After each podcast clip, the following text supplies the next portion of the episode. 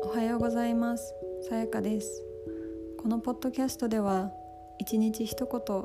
私がランダムに選んだ言葉を皆さんにお届けしていきます。今日の一言はこちらです。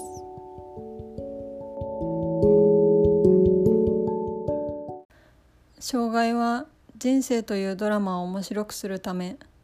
そして私たちに学びをさせるためにある。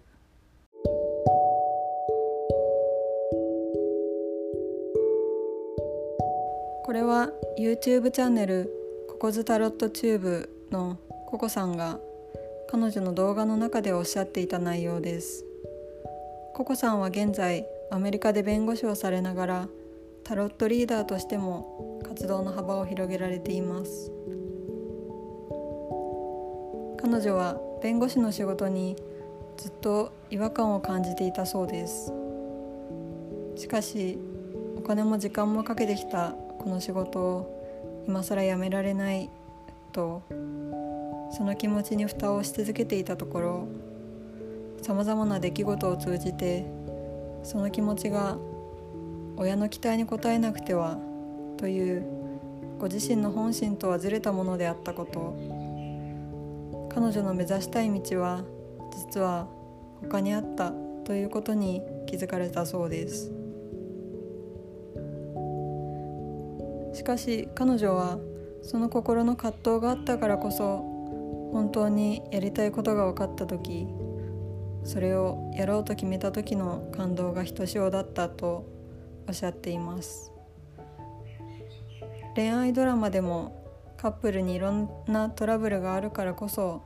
最後に結ばれた時に感動があるのであって最初から最後までずっと仲良しではきっとドラマとしては物足りないかもしれません。また葛藤があるからこそ人と向き合ったり自分の見たくない部分とも向き合うなどいろんな学びが得られます。ココさんのお話を聞いて障害は自分の成長や人生を充実させるためにも